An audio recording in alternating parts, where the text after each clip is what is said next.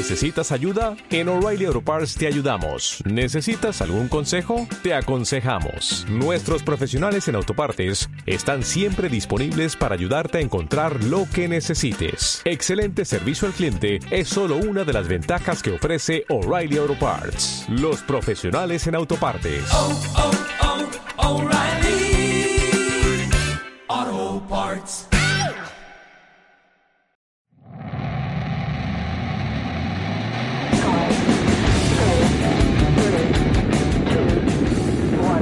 ¿Quieres saber más sobre SEO y marketing digital? Estás en el lugar correcto. Bienvenido al espacio donde compartir es crecer. Esto es Top SEO.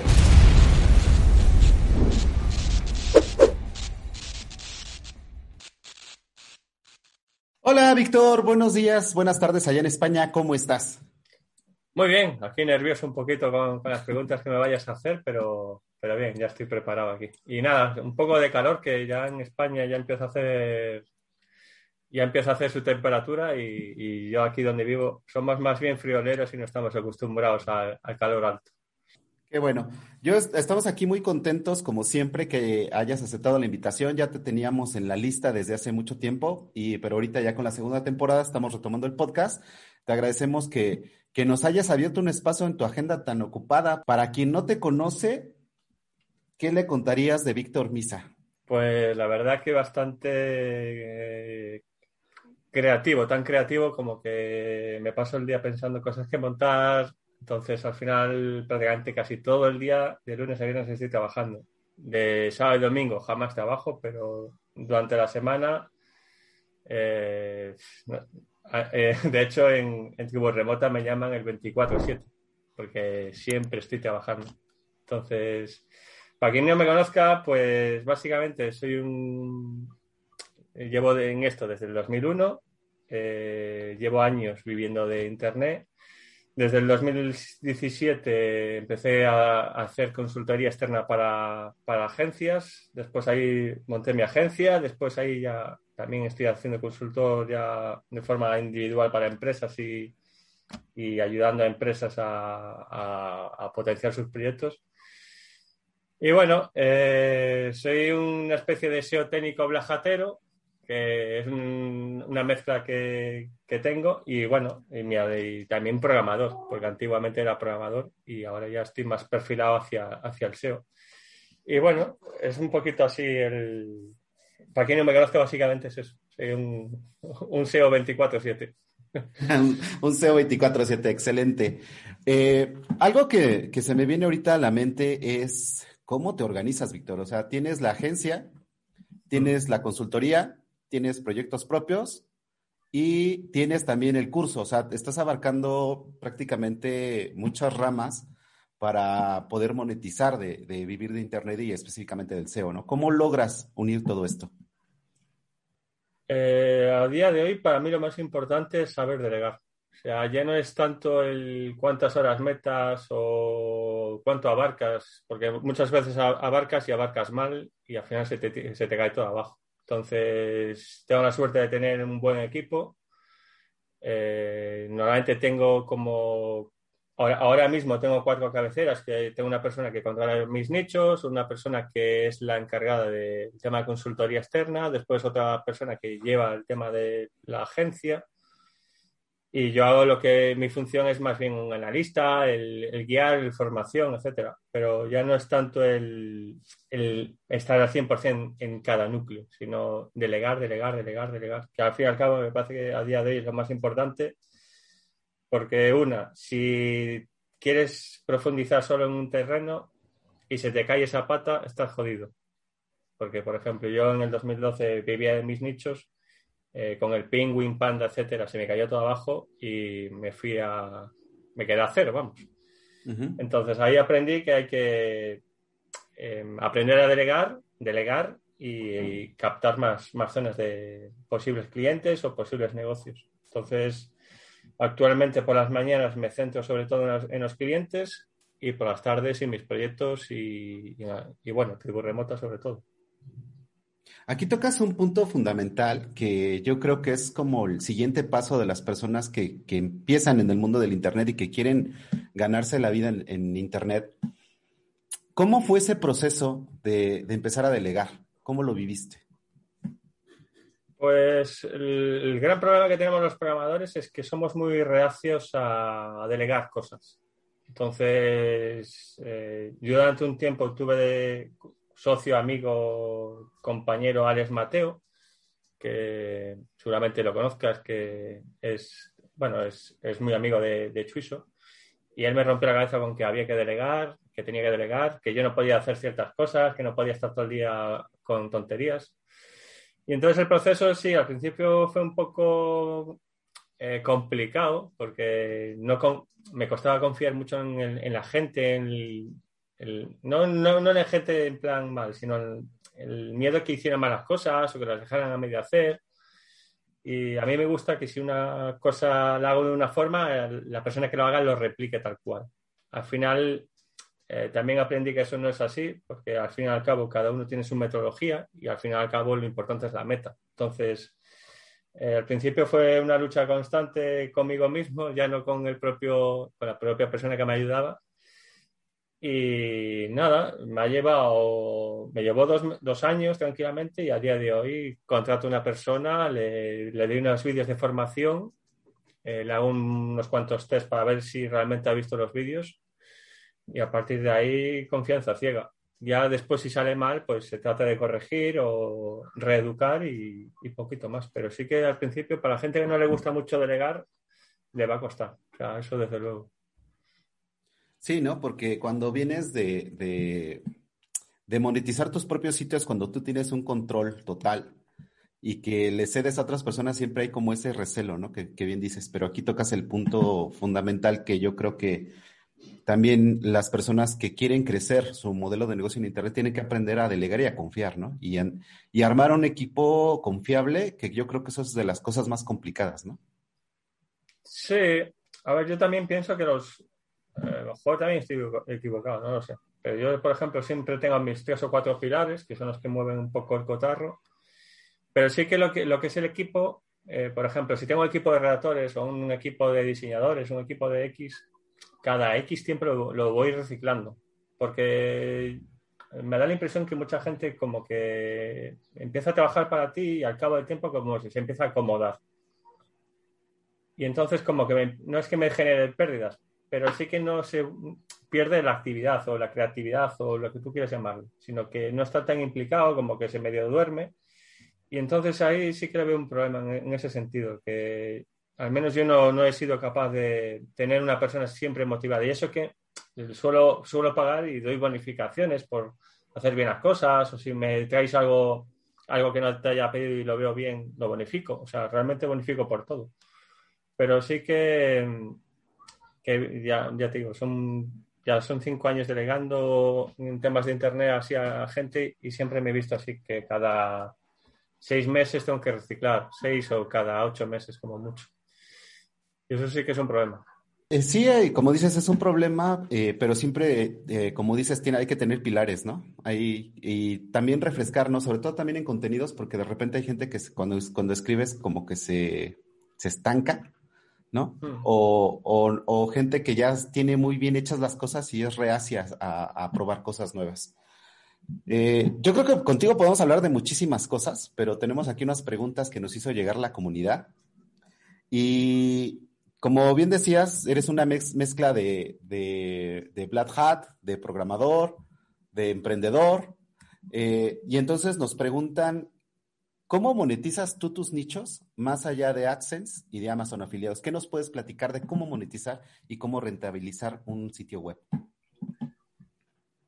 Pues a día de hoy trabajo cuatro líneas. O sea, trabajo el tema de e-commerce, que Básicamente porque intento conseguir productos eh, a nivel local, por, por, decir un ejemplo, por ejemplo, me voy a una fábrica de aluminio y pido que me hagan un botellero de diseño y trato de vender ese producto a un precio relativamente económico para tanto para restaurantes como para particulares. Y trabajo esa línea porque no dependo tanto de Google, porque, porque puedo lanzar campañas de Facebook Ads, de, de Bing o de AdWords, cualquier medio que no sea Google, porque ya sabemos todos que el, el problema que tenemos con Google es que hoy te pone arriba, mañana te pone abajo, hoy tienes tráfico, mañana no, etcétera. Entonces, a día de hoy, y esto es una es algo que durante muchos años me, me costó muchísimo el, el, el aceptar, porque yo decía, lo- el, el marketing antes lo veía como algo malo, las campañas lo veía como algo malo, porque decía, si puedo conseguir tráfico gratis, ¿para qué voy a hacer campañas? ¿O para qué voy a invertir en marketing? Y, y desde hace unos años para aquí me cambió el chip. Entonces sí que trato muchísimo el buscar productos eh, que sean muy vendibles, que sean sobre todo del, entorno de mi, ciudad, de gente de, por aquí, pues que puede ir a negociar directamente y tratar de, de vender ese tipo de producto. Esa es una de las formas que tengo de monetizar, el tema de e-commerce, productos únicos, eh, buen margen, sobre todo para poder lanzar campañas. Después trabajo muchísimo el tema CPL. Me parece que a día de hoy a mí me representa un 30%, 40% de la facturación, más o menos. De los nichos, claro. De los nichos representa eso. Y en el tema de CPL, pues, por ejemplo, mm, eh, están, por ejemplo, pues CPLs de las universidades, CPL, mm, bueno, para empe- empezar, supongo que la gente sabrá que es un CPL, que es eh, cubrir un formulario y, que, y, te, y- y te compren ese formulario. Entonces, eh, ese sería el activo mayor que tengo. El tema de CPL, ya os digo, que puede ser, mm, es que hay CPL para todo. Eh, por ejemplo, em, pues psiquiatras para dentistas, para talleres, fisioterapeutas, eh, reformas. Por ejemplo, yo, yo trabajo muchísimo el tema de reformas Y en reformas, pues una, para poner cifras, una reforma integral de una casa suele costar sobre 60.000, 70.000 y yo tengo fijado, yo por ejemplo no vendo el lead como tal, yo vendo eh, por la obra constru o sea, realizada. Entonces yo eh, pido un 15% de la obra, un 15, un 10 de la, de la obra total. Entonces, eh, es, eh, sí que es cierto que no es tan fácil como parece, porque tienes que ir allí al albañil, negociar, aceptar todo ese proceso. Entonces, puede ser de cada, cada 100 o de, o sea, de cada 20 reformas, a lo mejor te cierra dos o tres, pero esas dos o tres te equivale tanto como a no sé cuántos nichos juntos. Ujú. Entonces, esa es otra de las formas que tengo. Y después ya está Asens, está... So, Asens ya últimamente ya no, ya lo que te comentaba antes, antes de abrir, que ya no trabajo mucho, ya desde hace dos o tres años. Y trabajo también en Amazon, pero eso simplemente lo tengo ahí para pagarme los caprichos de la familia, que quiere algo, tenga ahí unos, unos cuantos cupones y compran lo que quieren en, en Amazon y ya está. Pero no, la verdad que no, no lo trabajo, no, no, me, no, no me no me- no me gusta mucho. Sé que hay mucha gente muy apasionada de Amazon, pero es que pensar que me estoy llevando un trabajo enorme, que a lo mejor puede salir o no, y para la comisión que están pagando, me monto yo un e-commerce o me busco yo un producto y gano bastante más y sin tener que invertir tanto, porque a día de hoy, por ejemplo, en España el nivel de SEO es bastante alto, están todos los nicheros ahí abarcando todo, no hay forma de meterse, o sea, ahí os o metes mucho dinero para tratar de posicionar o no hay forma. A mí me llamó mucho la atención lo que nos platicas del CPL, porque es un entorno, una visión diferente de cómo vivir también de Internet, ¿no? Porque a final de cuentas tú lo que haces es detectar esa, ese nicho de mercado donde hay una oportunidad, Mm. en, en donde tú, como dices tú, no vendes el lead, sino ya el trabajo, o sea, o el, el producto o el servicio ya en firme y te llevas una comisión. ¿Esto cómo tú lo manejas? Una de las cosas que mejor se me da es negociar. Entonces, eh, sí que hay un proceso en, el tema de los CPLs que lo hago yo, sobre todo en productos caros como puede ser de reformas, porque hablamos de que pueden ser un beneficio de entre 7.000 a 15.000 euros por reforma en, en las mayores. Ya después están las reformas de baño, reformas de cocina, reformas de salón, etcétera. Ahí ya son cantidades bastante más bajas.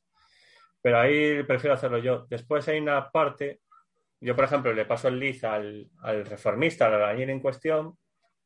El albañil llega allí a la casa del, cliente, le hace el presupuesto Y yo el albañil ese, por ejemplo, al principio no es mío. Yo a día de hoy, pues si quisiera podría tener contratado a uno porque ya tengo el trabajo suficiente como para tener uno fijo, ¿no? Pero vamos a suponer que en una primera parte, que es la que yo tuve, que es que yo tenía un albañil externo, yo no sé lo que hace ese, ese hombre. Llega allí, le da un presupuesto, a lo mejor lo hace la reforma o no, pero a mí me puede decir que no. Pero yo ahí no tengo un control. Entonces yo lo que hice en ese momento es contratar una, una centralita por 25 euros al mes y los tengo llamando. Cada vez que hay una reforma, al cabo de un mes llaman a- al cliente ese para ver si hizo la reforma, ¿no? En plan, oye, mira, te llamo de reformas tal, eh, nos gustaría saber si está contento con la reforma, si, la, si en qué plazo se la ha hecho, etcétera. Una serie de preguntas. Y si veo, si vemos que hay un momento que nos dice, pues no la ha hecho o no sé qué, y, o sí la ha hecho, es cuando yo tengo datos para decir, oye, mira, eh, albañil, que sé que has hecho la reforma y no me has pasado. Porque el gran problema de los leads es ese, que muchas veces te dicen que no y sí que han hecho la reforma o el trabajo y a ti no te pagan. Entonces sí que tengo un control de eso. Después te- tengo un data studio montado para todo el control de- del flujo de llamadas o el, de formularios para saber eh, cuántos eventos hay, eh, cuántos eventos se le manda al, en este caso al profesional en cuestión. Y todo eso lo tengo controlado porque hay nichos, por ejemplo, que el CPL, el, bueno, o sea, el envío de información a ese, a ese destino lo hago por, simplemente por el recibir el formulario en cuestión. Hay otros que es por la venta del lead y hay otros que lo tengo por el trabajo realizado. O sea, tengo como tres núcleos. Entonces, uno, los que tienen por volumen de, de llamadas o acciones, pues eh, pagan X. Los que tienen, los que reciben el formulario y lo hacen, pues tienen otro X. Y después los que ya hacen la obra, pues esos ya pagan el 10 o el 15% de, del, del trabajo realizado. Y a día de hoy, pues, es lo, es lo- ya te digo, es lo, que, es lo que más trabajo. El tema de, del GPL, sobre todo trabajos así bastante caros, es lo que más, lo que más hago. Y de hecho, pues a día de hoy, seguramente con eso ya estaría tranquilamente viviendo, sin tener nichos. Bueno, también aquí una pregunta obligada y qué es lo que más le gusta a la comunidad es, no nos digas el nicho, no nos digas cuál fue, pero cuál ha sido la mayor cantidad que te ha generado un lead de este tipo. El lead más alto, eh, sobre 32.000. Guau. 32.000, o 30 y- Ajá. sí, 32.000 y algo era. No me acuerdo bien la cifra, pero era por ahí. Que ese dinero, siendo honestos, 32 mil euros en AdSense, No sé, eh, una página que te puede dar 300, 400 euros, 500. Ya si te sale muy bien, pues te puede generar 1000, 2000, pero sí que es muy, al menos yo muy poquitas veces he visto una página que llega a 32.000 euros, excepto que ya hablemos de una página de cursos, de cursos de algo, y ya estamos hablando que hay que hacer una inversión bastante fuerte, porque ya estamos hablando de una temática co- complicada. Después ahí sí que hay nichos que te pueden dar pues 700 o 800 euros con poco tráfico, pero también estamos hablando del que depende del país, porque si nos vamos a Estados Unidos, el CPC es muchísimo más alto, como que yo creo que es un, un por 10 o un por 8, ¿no? ahora no me acuerdo muy bien, no, ya, no, ya no estoy muy puesto en eso. Y ahí sí, ahí se puede lograr tranquilamente, pero por ejemplo en Latinoamérica es bastante, bastante complicado y en España también. Yo a día de hoy ya te digo que, excepto cosas como, como hackear o espiar WhatsApp o cosas así, lo veo muy complicado. Sí, como comentabas hace un rato, ¿no? La competencia ha sido alta y, y, sí hay, mucha gente, ¿no? Tratando de, de luchar por esos nichos. También otra pregunta que, que nos, que nos hicieron llegar es, ¿tú qué recomendarías a alguien que quiere abordar un nuevo proyecto y cuánto podrías invertir en ese proyecto eh, para que tú veas si puede ser rentable o no? Claro, yo por ejemplo, eh, y eso sí que lo sigo haciendo, normalmente lo que hago es monto una página, la dejo entre seis, y, seis meses y un año macerando, o sea, la, la creo, le meto contenido. Si veo que empieza a tener una, en el Ser Console, que veo que hay una línea creciente o estable, la, la dejo ahí un tiempo. Pero, por ejemplo, hay una cosa que, que es de lo, lo- de lo poco útil que veo de HRF, es que, por ejemplo, eh, hay sectores eh, tema de créditos, de préstamos, etcétera, volvemos al CPL y a un nicho, un nicho que se mueve muy bien el tema a nivel económico. Eh, yo, por ejemplo, cuando una página está rankeando en Href, vemos que hay una línea eh, de keywords que va creciendo en forma de diagonal o una forma más o menos estable. Y cuando hay una actualización o cualquier cosa, hay nichos como que vemos que esa curva empieza, es una especie de ola, o sea, empieza a hacer como una, las típicas patete, patatas Lay's que hace así una, una ola. Y después hay otros nichos que son sensibles, que tienen como una especie de, de diente de sierra, que es como pinchos. Tal. Entonces, yo en el momento la dejo macerar y en el momento que, que veo que un nicho ha superado los diferentes subdates y que esas líneas son más bien formato ola y no de sierra, es cuando cojo ese proyecto y, o sea, cojo ese proyecto y lo, lo, empiezo a trabajar. Si detecto que tiene un diente de sierra, lo mando fuera directamente. O si veo ya lo, lo, típico, ¿no? Que a lo mejor te ha subido muy bien y de repente se cae. O sea, en nichos así ya no los trabajo. Y a partir de ahí, pues invertiré en función del sector. Pero sí que es cierto que eh, después de muchos años, a día de hoy, eh, mi inversión suele ser como máximo el primer mes, una vez ya he comprado el estado, me gastó 300, 400 euros en enlaces. Eh, yo hago una mezcla entre comprados y los que consigo a través de contactos y, y, meto ese, ese, ese, ese pack y a partir de ahí veo cómo va, se va comportando. Y si se lanza para arriba, pues sigo el trabajo. Si se queda estable o no se mueve, pues hago una fase de, de fresnes, de generar contenido nuevo para ver si generando fresnes la página se reactiva. Y si aún así no se mueve, pues normalmente mejor incluso paso de esa página. Aquí tocas algo súper importante, ¿no? Que es algo que se vende mucho en, los, en algunos cursos, de que haces un nicho y tiene que despegar inmediatamente y de ahí ya te vuelves, eh, ya tienes para pagar las facturas, ¿no? Aquí tú nos estás comentando que te tardas un año en dejar macerar ese, ese proyecto, ese, ese, ese dominio. Entonces, es una forma muy diferente de, y más real desde mi punto de vista de cómo abordar un nuevo proyecto, ¿no? Eh, al final, eh, ya vemos, incluso HRF, que es un gigante, ha quitado un estudio en el conforme te dice que es prácticamente imposible que un, tú te ranques eh, por primeras keywords, o sea, por, por las keywords antes de un año. O sea, es imposible que estés en primeras posiciones. Claro, si ya te lo dice un estudio que maneja millones de datos, etcétera, yo no lo voy a conseguir. O es muy difícil. Entonces, yo prefiero dejarla macerar. Eh, le das vida, recoges datos, eh, las herramientas, el keyword que te dan no es correcto. Se exaltan muchas keywords. Entonces, yo lo que hago es recuperar toda la información a través del Search Console. Eh, yo, yo, por ejemplo, y, muchas veces lo he dicho, que yo, por ejemplo, no hago un keyword search como hace todo el mundo, que se coge todas las keywords, se las cataloga por páginas, que si estructuras. Yo, por ejemplo, me, cojo las keywords principales para armar la categoría, las categorías. Después eh, coge las keywords o las palabras que yo considero para hacer los artículos, pero yo le digo al redactor, oye, mira, escríbeme sobre cómo curar varices. No le doy una lista de keywords, una lista de palabras que tiene que añadir, no, yo le digo, mira, escríbeme sobre esto.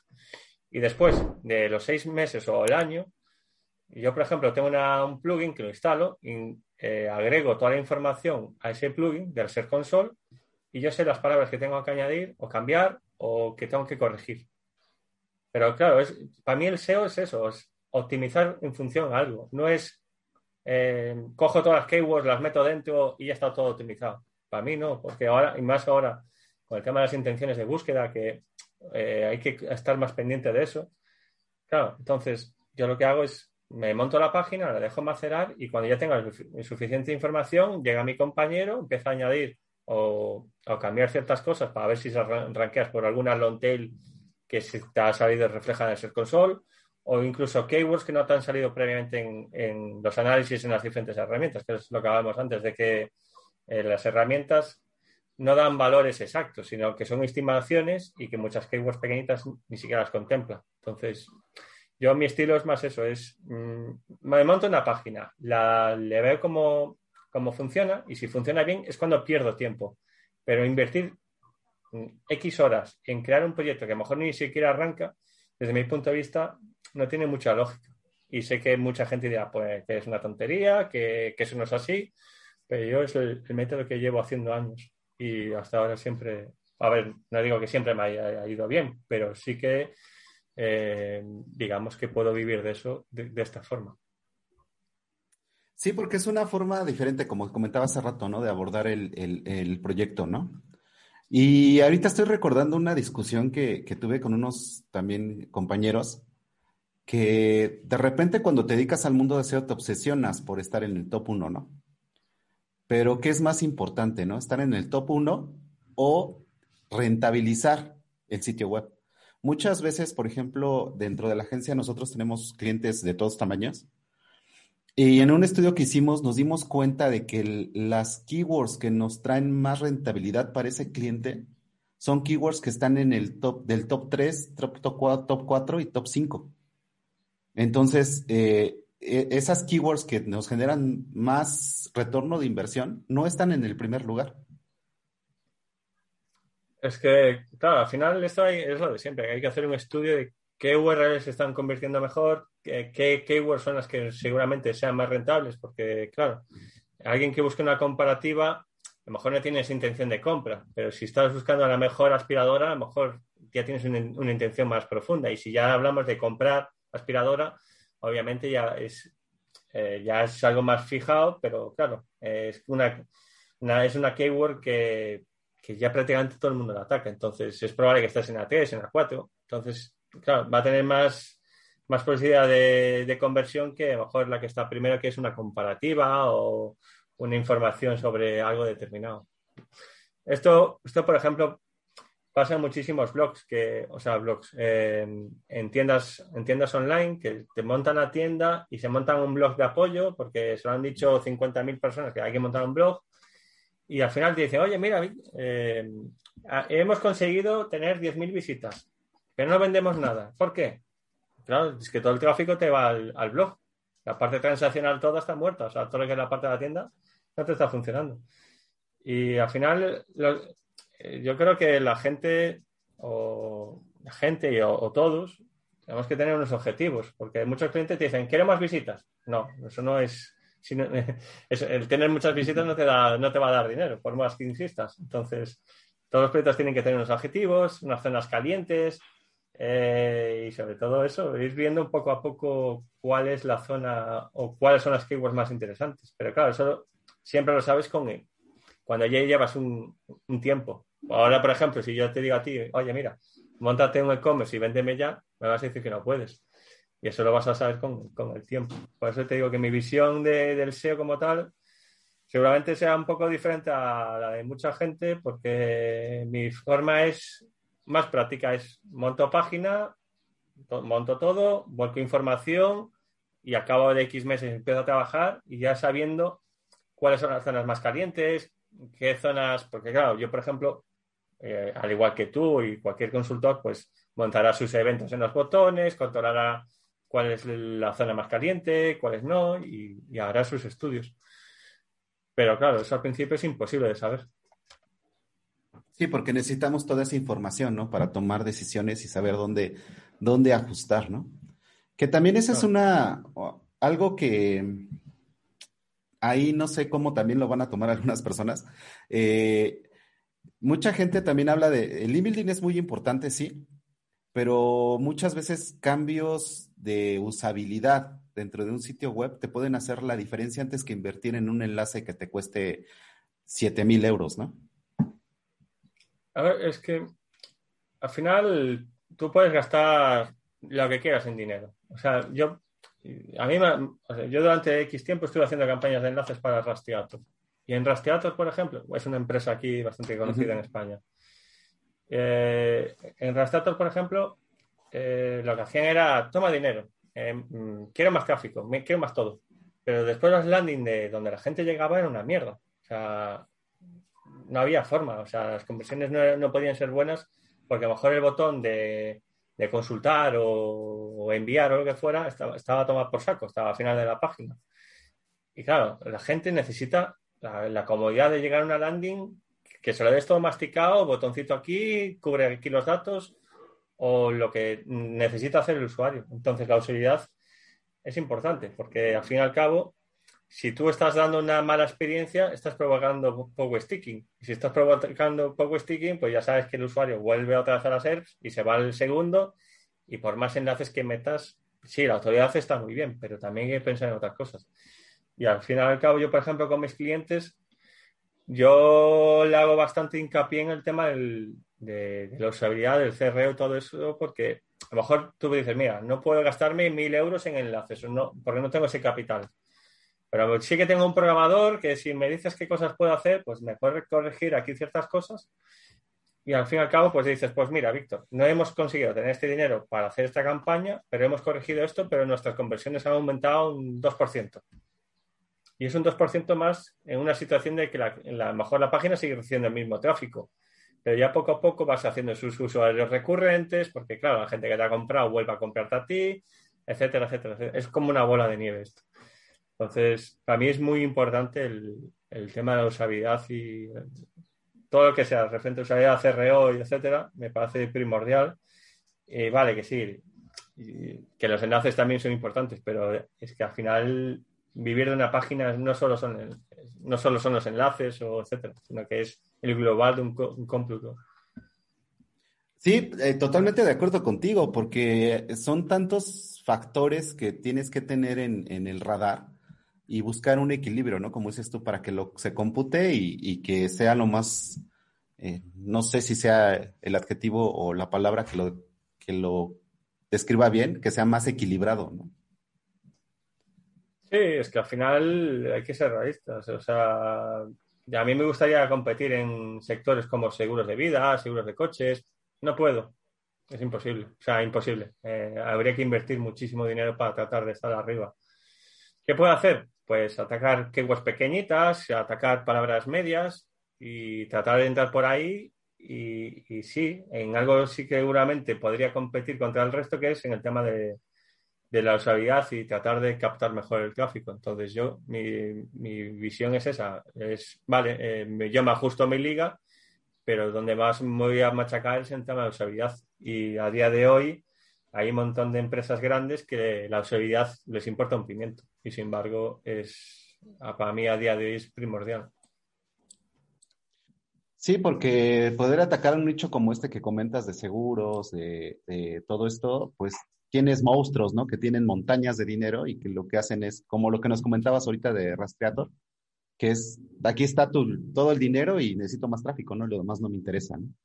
Pero no, no todo es eso, ¿no? Yo creo que una manera de competirle más inteligente es como tú dices, ¿no? Detectar el nicho, detectar la oportunidad y saber dónde vas a invertir que te pueda traer mayor rentabilidad. Tal cual, ni más ni menos. Eh, para mí es la, la, clave de éxito es esa y al final es un es algo que los que hemos empezado desde lo más abajo lo hemos aprendido así porque porque sabemos que tenemos que controlar muy bien los gastos, que no podemos gastar al tuntún, y entonces tenemos como el, el, el olfato del cerdo trufero, que sabe muy bien dónde está la trufa y escarba y busca. Entonces el, los que hemos empezado así, buscamos esa oportunidad y sobre todo el gastar muy poco porque si te equivocas te puedes hundir tú solo. Entonces, ahora mismo ya la situación es diferente, pero para todos aquellos que empiecen ahora o que estén empezando, tienen que saber que, por ejemplo, el, eh, nadie te va a garantizar porque te gastes mil o dos mil euros en enlaces o cuatro mil, no quiere decir que te vayas a poner arriba. Entonces hay que tener paciencia, poco a poco, esperar la oportunidad y si tienes la oportunidad a mano, aprovecharla. Pero si no la tienes ni siquiera cerca, no volverse loco y seguir buscando. Aquí también eso es súper importante, ¿no? El, seguir buscando siempre. Eh, yo creo que uno de los retos más importantes que tienen las personas, porque hay muchos eh, seguidores del podcast que apenas están descubriendo el SEO o quieren entrar al mundo del SEO, es esa paciencia que debes de tener, ¿no? Y hay, hay muchas personas eh, que te venden cursos super express y que te dicen, este, gánate la vida y vuélvete millonario o vete a vivir a la playa, ¿no? Con tus nichos y como que no es una realidad tal cual, ¿no? Tal vez alguna persona, no lo dudo que alguien lo haya hecho, que tuvo la suerte de escoger un buen, buen nicho, que tiene un buen, una buena conversión, el costo por clic es muy bueno y gana eh, con sus primeras dos páginas ya empieza a ganar algo de dinero, ¿no? Pero no es así, ¿no? Hay que montar X cantidad de páginas para que una más o menos te, te dé una rentabilidad. A día de hoy, al final yo, yo el- lo, que creo es que al final es más importante tener una muy buena idea que el que estar todo el día ahí dándole vueltas a las mismas cosas o ponerte a escuchar 5.000 charlas sobre SEO o al final como te atascas un poco porque al final si te dejas eh, guiar por lo que hacen los demás, al final vas a hacer lo mismo que hacen los demás. Y a lo mejor no es el, mejor camino hacer lo mismo que hacen los demás, que a lo mejor puede ser que sí. Pero yo, por ejemplo, durante muchísimos años no me he dejado guiar, o sea, no me he dejado guiar, he seguido mi camino. Yo, de hecho, el- eh, yo descubrí que estaba haciendo SEO eh, no hace mucho, o sea, en el 2015. Porque yo lo que hacía antes para mí no era SEO, era meter enlaces, crear contenidos, etcétera. Vale, pero yo descubrí esta profesión de SEO en 2015-2014. Y, siempre he intentado no hacer lo mismo que hacen los demás, porque al final, si haces lo mismo que hacen los demás, vas a tener los mismos problemas y vas a hacer las mismas cosas, etcétera. Entonces, el, consejo que doy a, los chicos que tengo en el curso, etcétera, es tratar siempre de, de innovar, de buscar cosas nuevas, de tratar de ser diferentes, porque al fin y al cabo, eh, para mí es la clave del éxito, tener un buen producto, tener una buena página. El, hacer las páginas express eh, sí que es interesante, pero cuando coges un hábito de crear muchas páginas, muchas, muchas, muchas, muchas, muchas, excepto que tengas un buen apoyo detrás, normalmente muchas de esas páginas van a quedar en el olvido. Porque las montas y dices, bueno, ya las retomaré mañana. Y al final no las retomas. Y entonces, claro, cuando ya tienes tantos gastos, porque estás creando dominio, estás creando contenido, estás, pagas un hosting, tener eh, una rentabilidad es más complicado. y claro, encontrar la pepita de oro si no sabes cuidar todo el proyecto global aún es más difícil. Entonces sí que hay que crear páginas, pero con lo que volvemos a antes. Hay que tener una cierta lógica y una cierta paciencia. Y para la gente que empiece, pues mientras crea esos, pues se apunta a algún curso de formación o si quiere aprender programación, pues que aprenda, pero algo, siempre hay que formarse porque al fin y al cabo sí que es cierto que, por ejemplo, el tema de- de- del SEO no es una formación reglada, no hay un diploma universitario, no hay nada que te diga tú eres SEO, pero por ejemplo de marketing hay cosas, de tema de, de programación hay cosas, entonces todo lo que sea un complemento para ejercer tu, tu profesión como tal lo veo interesante, pero lo que no recomiendo es volverse loco, sobre todo al, estar buscando esa pepita de oro, crear muchísimas páginas, porque al final lo que estás haciendo es en- empujarte. Yo conozco gente que se ha, montado casi 150 dominios en un año y al año dejarlo porque ninguna la monetiza. Y claro, los que llevamos mucho tiempo tenemos mejor olfato, pero los que están empezando es que normalmente fallan siempre. Se montan páginas de escobillas, de retrete, eh, serruchos, eh, sandwicheras y unas páginas que te has gastado, eh, mejor en montarla y con enlaces y todo, mil euros, es que al final calculas, calculas, calculas y no te da. O sea, es imposible. Por eso te digo que yo no estoy. Sí que yo monto muchas, pero es muy diferente. Alguien que ya lleva mucho tiempo en esto que alguien que, que quiere seguir tu ritmo y que tiene ese mal olfato. Ujú. Al final, desde mi punto de vista, pues se termina, se termina empujando. Sí, tienes eh, toda la razón en lo que nos comentas. Y aquí me vino la duda. Eh, ¿cuántas páginas tú ya con la experiencia que tienes y con esta eh, metodología que ya has probado, lanzas en promedio al mes? Pues ahora bajó mucho porque entre los clientes y tribu remota y mis proyectos ya como que me están colapsando, pero hasta hace muy poquito estaba montando cerca de 20 al mes, 30 al mes, más o menos por ahí. Pero eh, también volvemos a antes. eh, mi, mi caso es diferente porque yo lo que hago es buscar un nicho, lo veo renta, o sea, si lo veo interesante, lo mando a montar. O sea, ya no es, ya no es como la típica persona que tiene que ir montando uno a uno y a lo mejor, claro, es, es demasiado. Entonces, mi caso es diferente pero más o menos monto eso, monto entre 20 y 30. Ahora, por ejemplo, estoy montando, este último mes monté 5 cinco. Y ahora en verano seguramente no monte ninguno porque en verano, verano es verano. verano, es para tomar, verano es para tomar el sol. Exactamente, porque también se trata de trabajar para vivir, no vivir para trabajar, ¿no? Sí, al final, si al final el vivir de internet es, no es que seas un fenómeno, es tener la suerte. O sea, la suerte de haber escogido bien el nicho en el momento concreto y encima que te paguen bien. Y si se juntan esas tres esas tres variables, después, claro, te puedes permitir, pues, en verano estar más tranquilo o estar otras cosas. O, ya que sé, hay mucha gente, pues, que por, no digo por desgracia, ¿no? Pero sí que por cosas, cosas de la vida, pues, trabaja en la hostelería, trabaja de lunes a viernes, después el sábado también, el domingo también. Entonces, los, los que vivimos de Internet somos unos privilegiados y, y, y, entonces, claro, si se junta que has tenido suerte al escoger el nicho o con el cliente en cuestión, etcétera, pues tienes, pues tienes la, la, tranquilidad de tener una vida un poco diferente y, hay que aprender a, aprender a disfrutarla porque al fin y al cabo la vida solo es una. Exactamente.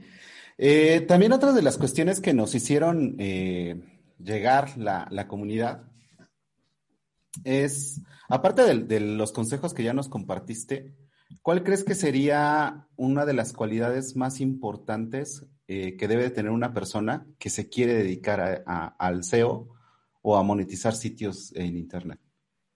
Yo diría que debería tener dos, no una. Uh -huh. Porque yo, por ejemplo, bueno, ya incluso tres. Eh, yo, por ejemplo, y los nombro porque son mis compañeros de curso y porque son... Eh, he aprendido muchísimo con ellos en este, en, este, en este tiempo. Yo, por ejemplo, soy muy, muy creativo. Sea, extremadamente creativo y estoy todo el día dándole al coco. Pero no vale nada si eres muy creativo, pero si no tienes una constancia o si eres muy trabajador, hay mucha, hay mucha gente que es muy trabajadora, pero a lo mejor no es tan creativa. Y después hay gente que es muy trabajadora y, y yo, por ejemplo, no sé diseñar, porque no tengo esa cualidad. O sea, tengo, no sé combinar los colores, son muy malos, o sea, nefasto. En este caso, Javier Balcázar o Rubén Gómez, que son mis compañeros del curso y con los que monto nichos, pues tienen esas cualidades que yo no tengo. Entonces, hay gente, a lo mejor sí que las tiene, que es el tema de ser creativo, el tema, el tema de ser constante y el, el, el, tener a la hora de presentar un proyecto o una maquetación, ya no solo, ya no solo a nivel de una web, sino una documentación, un, un papel bien documentado con sus eh, como una infografía, como este tipo de cosas, pues es importante, porque tú, por ejemplo, vas a juntar a un cliente y le presentas una documentación, o bien tú vas a, gente, a, a un cliente y le presentas una página web, y puede ser el mejor SEO, pero es que hay muchos clientes, por ejemplo, que te vienen y te dicen que quieren una página nueva. Entonces, claro, tú no puedes decir, mira, es que yo soy solo SEO. Entonces, el que sea consultor muchas veces también le va a tocar diseñar, sobre todo al principio. Entonces, para mí es, o incluso para el tema de que hablábamos antes de usabilidad y CRO y todo esto, el saber cómo montar una página, si hablamos de WordPress, qué plugins usar, cómo implementarlos. Entonces, hay cualidades que para mí son muy importantes, que es el tema de la creatividad, diría que un 40%, el tema de la constancia y del trabajo que sería otro 40%, y a lo mejor ya en la parte del diseño le diría que un 20%, porque hay páginas muy feas por el mundo que generan miles de euros o de dólares. Entonces, sabemos que por ahí aún hay cierta holgura para decir que no es tan, tan relevante, pero sí que hay que cuidarlo, claro. Sí, también es esas habilidades que uno tiene que desarrollar, ¿no? Eh, con la cuestión de los años y con la misma exigencia que, que dedicarte a esto, ¿no? Te va poniendo en el camino. Eh, también otra, otra cuestión que nos hicieron llegar es eh, qué tan diferente abordas un proyecto cuando es propio al de un cliente. Yo con el de los clientes lo paso muy mal. O sea, lo paso muy mal porque al fin y al cabo yo con mis proyectos si tiro uno abajo me da igual porque tengo otro y si tiro uno que tira abajo que es mío y que genera mucho dinero, pues mira, me jodo, pero es mío, no jodo a nadie, o sea, no perjudico a nadie. Y cuando es el del cliente, a veces, sobre, todo antes, y no hace tanto, por ejemplo, ahí, a lo mejor si es un proyecto delicado, tengo pasado noches sin dormir porque tengo que tomar decisiones. decisiones que a lo mejor al cliente sí que no le va a gustar y a lo mejor yo desde mi punto de vista creo que es lo mejor que, que se puede hacer y pensar que puedo perjudicar al cliente, pues como que me genera bastante estrés, porque tengo que pensar que en ese proyecto, en muchos casos hay una familia detrás o hay unos empleados detrás de ese proyecto que viven de ese proyecto y a la hora sí que te digo que lo paso bastante lo paso bastante mal cuando me toca un proyecto así que una, una gran empresa o una empresa más pequeñita que viven de ese proyecto sí que me genera bastante bastante estrés. Y entonces la diferencia para mí es esa, que los míos me da igual y los de los clientes lo paso, lo paso, lo paso bastante mal, verdad.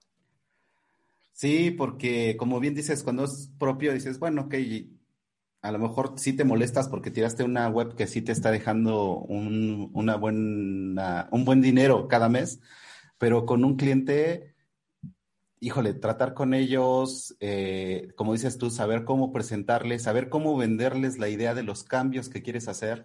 Entonces sí tiene que tener uno otra, otro tipo de habilidades, ¿no?